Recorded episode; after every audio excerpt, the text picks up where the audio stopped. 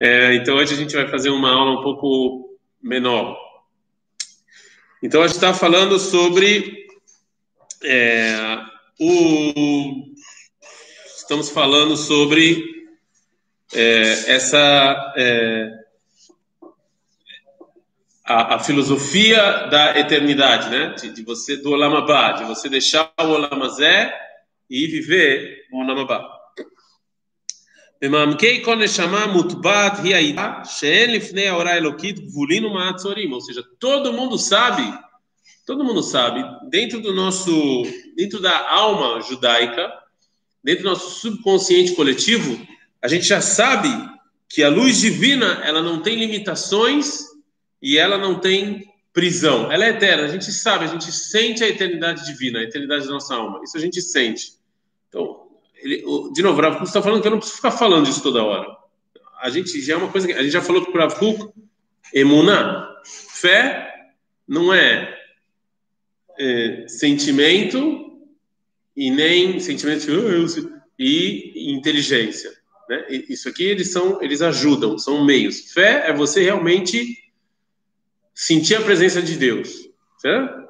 É você, é você é Havaial que a gente fala. Você você está lá, você você vivencia Deus. Você vivencia Deus, ok?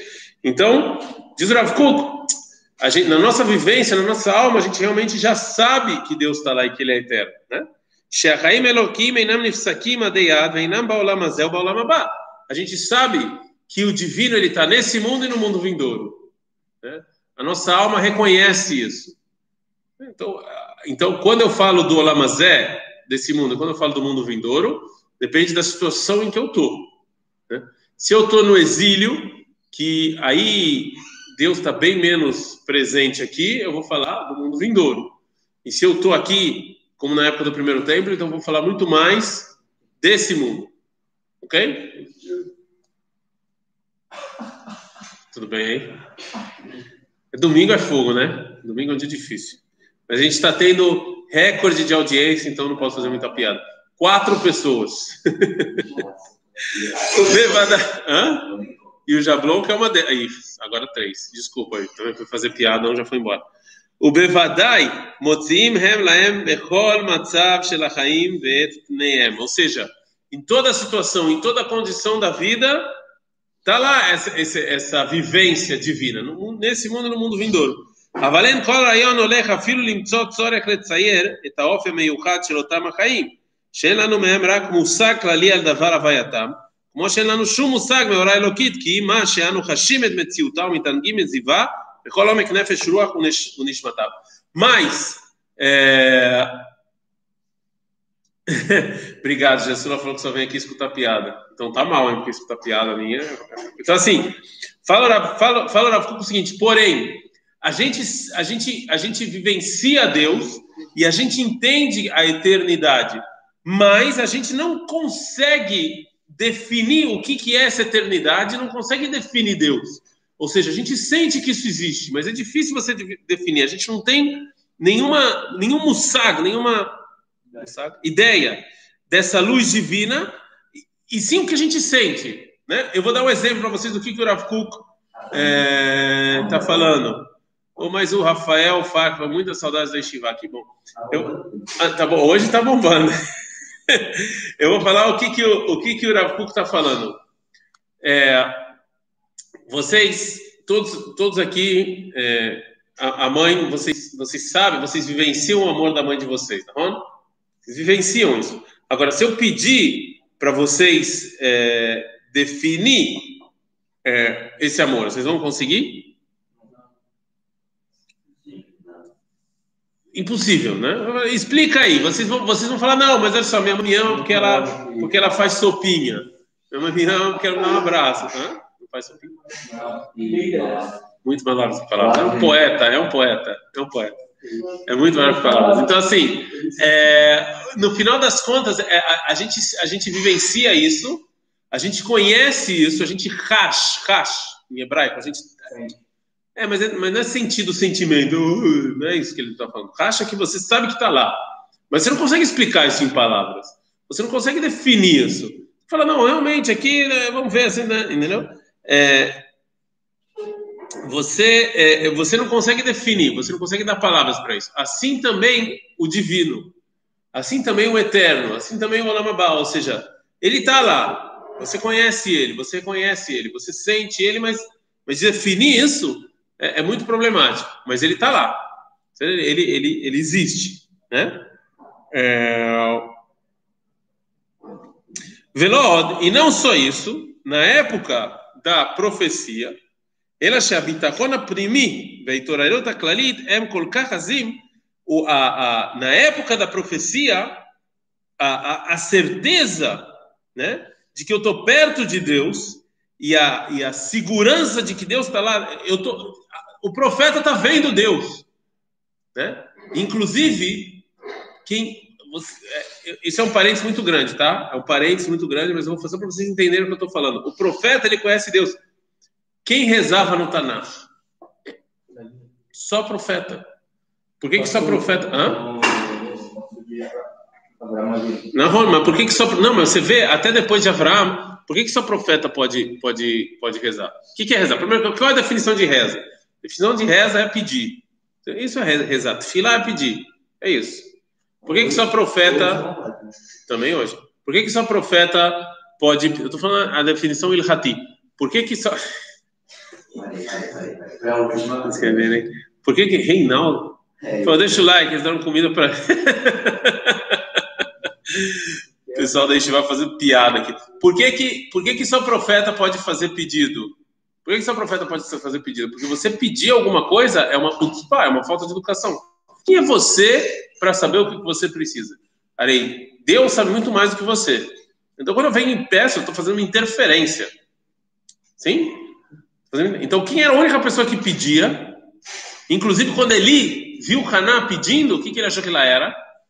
Bêbada. Eu não sei o que essa mulher está pedindo aí. Quem pede sou eu. Entendeu? É, ele é bêbada. Não, porque, porque, porque, por que só o profeta pode pedir? Porque o profeta conhece Deus. Profeta ah, mas hoje em dia a gente reza. A Gemara fala que quem decretou Shmoná Estreia, a reza Amidá que a gente faz, são os profetas. Tá bom? São profetas. Porque só. Estão entendendo?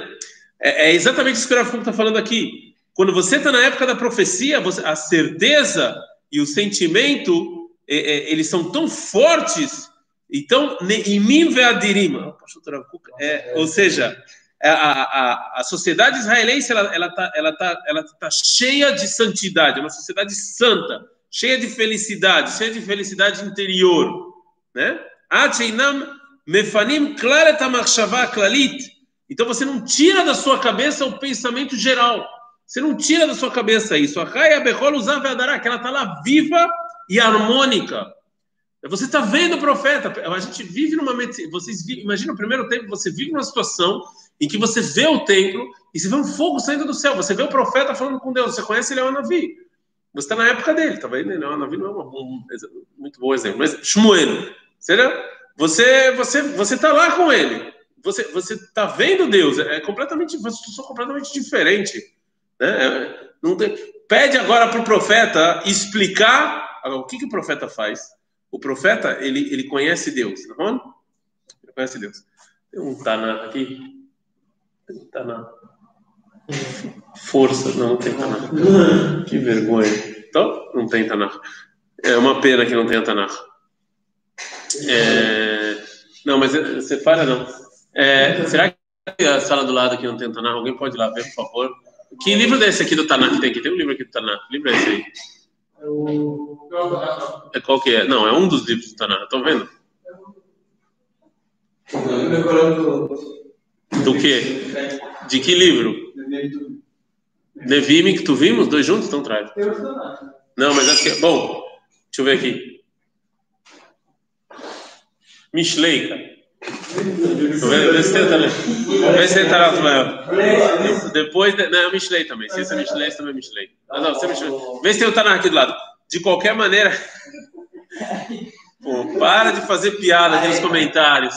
Não, eu não consigo dar uma. Então, assim, até o ponto em que o profeta, o que, que o profeta vai fazer? O que, que são os livros de profecia? Os livros de profecia são nada mais do que a tentativa de traduzir o que os profetas vivenciaram, o que os profetas vivenciaram para o escrito.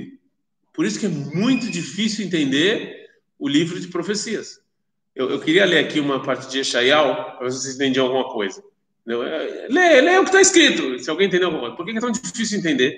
Porque ele está tentando explicar, é que nem eu explicar para vocês o que é o suco de laranja.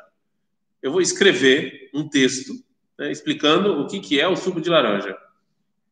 Eu vou lá escrever. Não, o que, é o suco de laranja? Vou escrever. Olha só, o suco de laranja tem essa cor. Qual o gosto? Escreve um texto explicando o gosto do suco de laranja. Você vai escrever. Alguém vai entender alguma coisa? Ah, vai ser difícil. Porque, como é que você. De novo, como é que você. Como é que você traduz uma experiência viva em palavras? É quase impossível. É quase não, é impossível. Muito obrigado. Eu estava enrolando, eu enrolando os espectadores até trazer. Hã? Caraca, esse Taná aqui é da minha avó. Hã? Por isso que eles usam metáfora. Porque, olha só, eu vou ler para vocês, olha só. É, Yeshayal, eu acho que é Perek Vav. Trouxe até aqui, ah, não vou ler mais. Estou brincando. Yeshayal Perek Vav, cadê?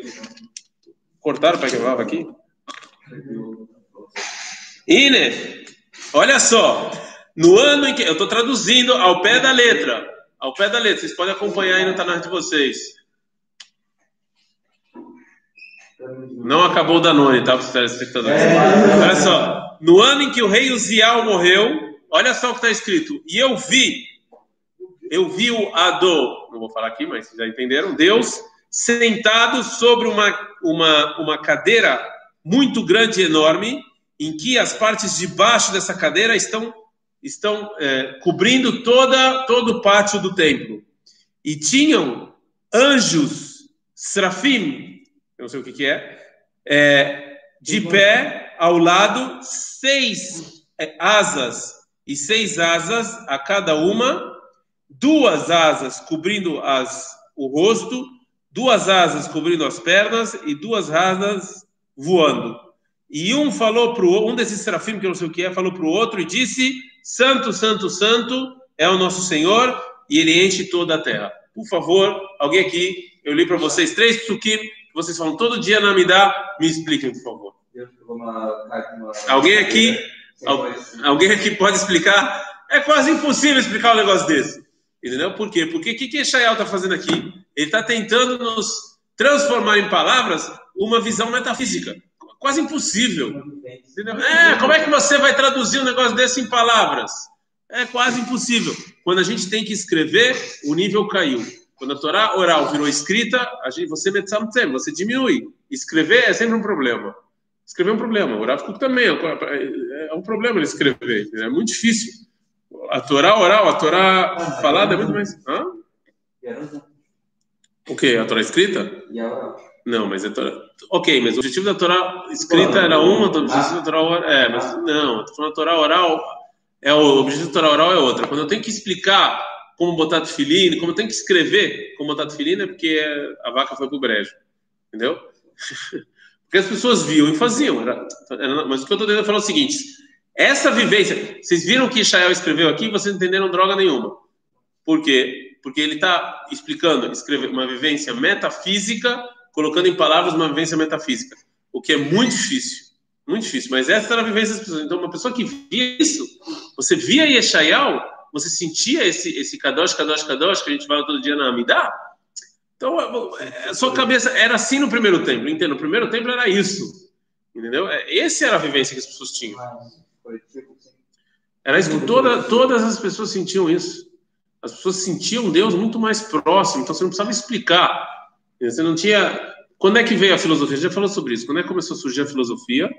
A, a, a filosofia. Tem que parar de fazer piadinha nos comentários. A filosofia, a filosofia surgiu, a filosofia surge quando a gente tem que começar a explicar de maneira intelectual coisas que a gente sentia. Aí começa a filosofia. Certo? Operante. Então, né? לדבר על אודות מצבים כאלה שהדיבור הפרטי שבהם מוכרח הוא כבר להיתפס באותה הקטנה שדאגת הפרט.